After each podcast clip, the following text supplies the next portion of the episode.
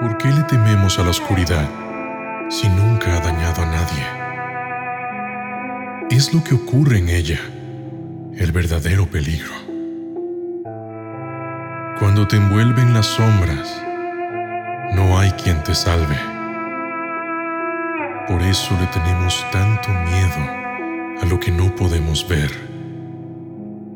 Por eso le tenemos tanto miedo a lo que se oculta entre las sombras. Mimofonías.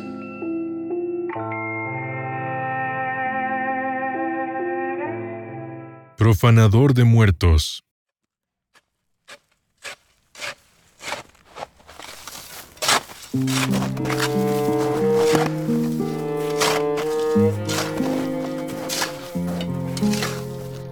Seis de la mañana, un café. Siete de la mañana, caminar con los perros.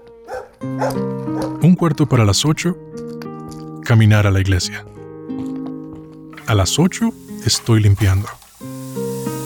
A las cinco salgo, paso por algo de comer y me quedo un rato hablando con quien sea que me encuentre.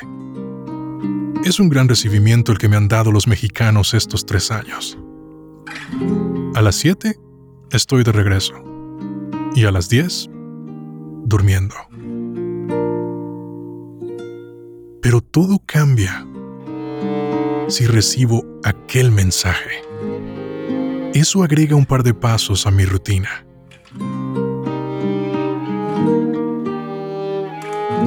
A las 10 salgo con mis ropas de trabajo. El trabajo de verdad. El que da la lana, pues. Así salgo con mi traje negro y sombrero de vaquero, por no perder costumbre. Y llego al cementerio.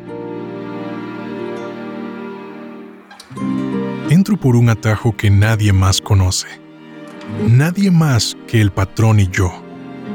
Nunca tuve mayor problema con este trabajo.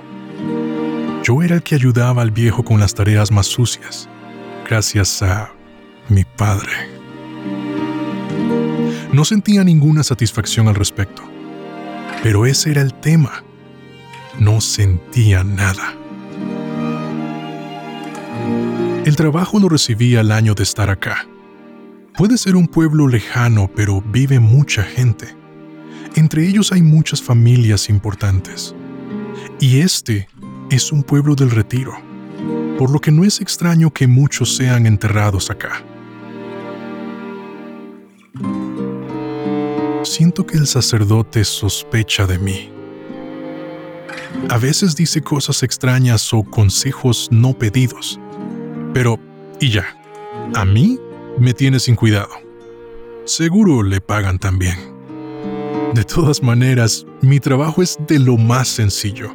En este pueblo no se permite molestar a los muertos, por tener unas tradiciones más fuertes que en otros lugares del país.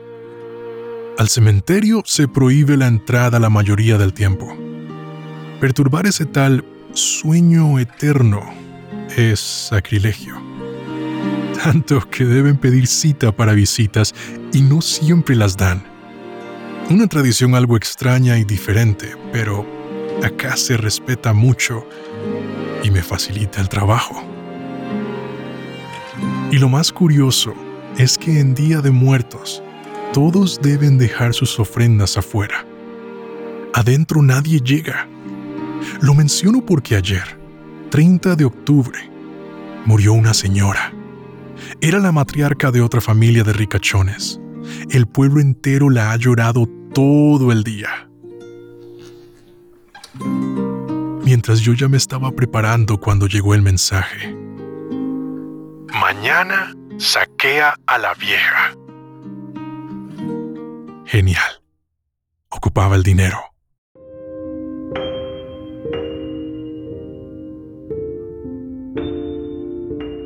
Hoy hice mi rutina normal y en la noche salí.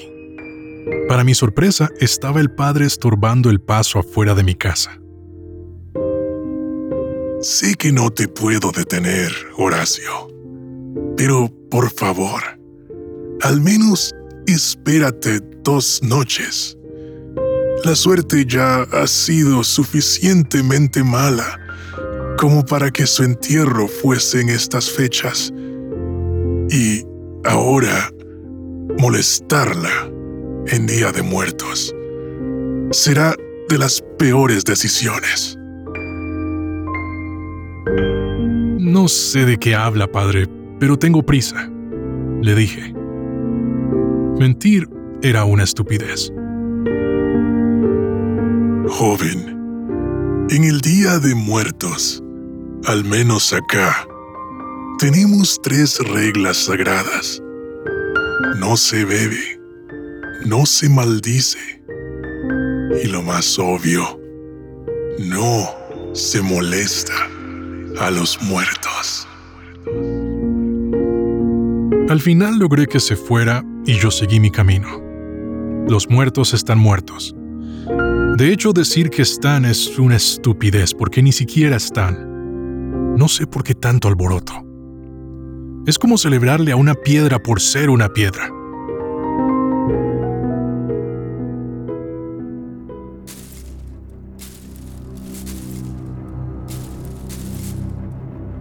Entré por el agujero de la muralla, por el lado trasero del cementerio.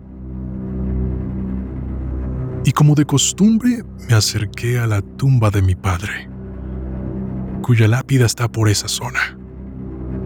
Él y yo emigramos juntos y nos asentamos acá. Todo en contra de mi voluntad. Siempre era así con él. me ponía el trabajo más sucio y sanguinario. Era un tipo violento, ebrio, sádico y despiadado. Si yo estoy podrido, la podredumbre es él. Por eso, lo maté. Mientras dormía, a los meses de haber llegado. Quizá por eso me recibieron tan bien. Porque ahora tenía un muerto en este pueblo. ¿Qué más da? escupí sobre su tumba para no perder costumbre.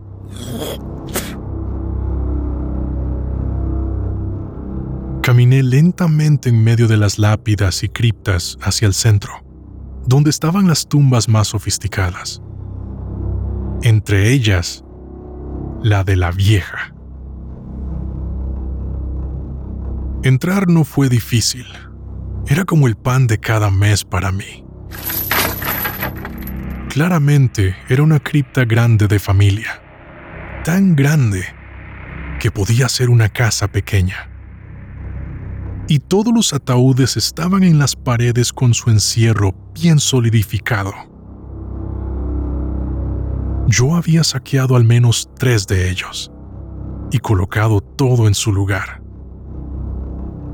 Adentro había una estatua, en el centro de la estancia, era un esqueleto con velo bien detallado.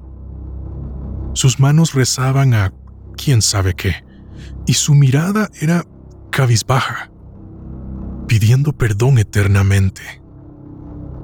Yo evitaba mirarla, puesto que mi mente a veces me engañaba y su cabeza parecía inclinarse hacia arriba lentamente. Cosas que pasan cuando la mente se aburre. Yo solo estoy trabajando.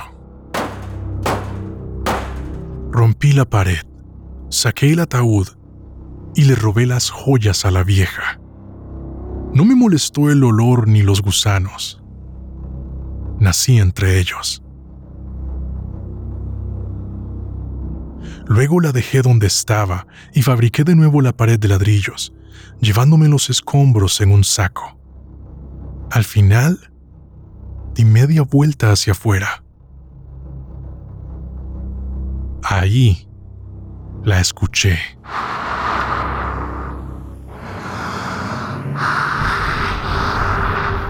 Mis instintos decían que no debía voltearme, pero lo hice lentamente.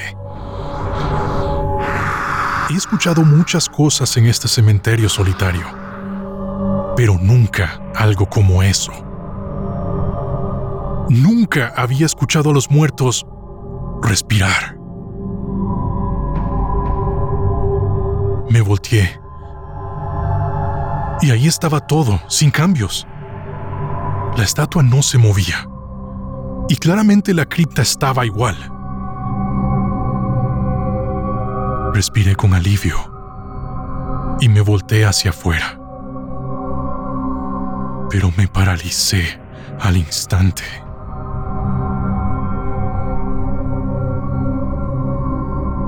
Juro por lo que sea, que lo que vi fue real. Estaba yo, en medio del cementerio, rodeado por sombras humanas. La escena se veía con claridad. Había un ser encima de cada tumba, con ojos inexpresivos que parecían ver en mi interior. Unos se acercaban, otros solo cuchicheaban y el murmullo invadió el cementerio entero haciéndose cada vez más grande, cada vez más fuerte. Quise darme la vuelta, pero adentro estaba la vieja, tendiéndome una mano. ¡Es mío! Quien lo encuentra se lo deja, le dije. Dio un paso al frente y yo salí corriendo. Los muertos sobresalían de sus tumbas. Algunos me gritaban al pasar, otros intentaban agarrarme, pero otros parecían estar en lo suyo. Gritaban a la nada, se golpeaban la cabeza contra sus propias lápidas o se peleaban entre ellos.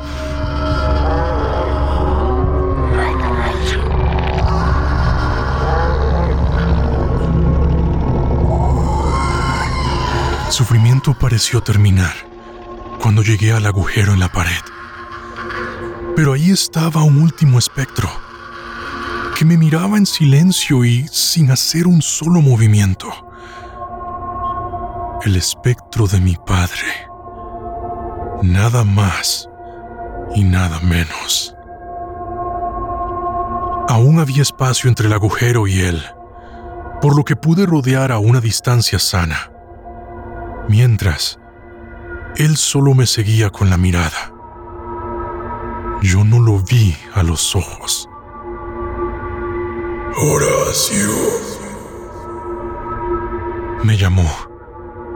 Y mi cuerpo entero se detuvo tan rápido que me tropecé.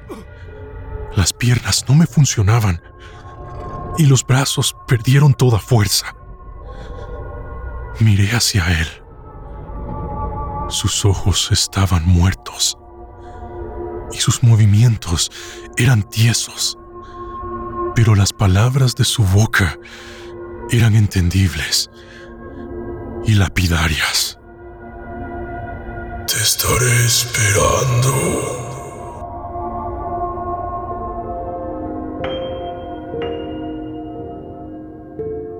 Esa misma noche huí de ese pueblo.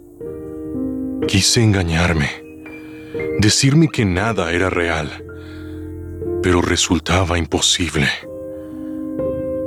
Encontrarme con mi padre revivió el más terrible de mis miedos. No era ser castigado por las personas que maté. No era ser perseguido por las tumbas que profané. Era morir y que mi padre estuviera ahí, con su sonrisa de siempre, esperando por mi llegada.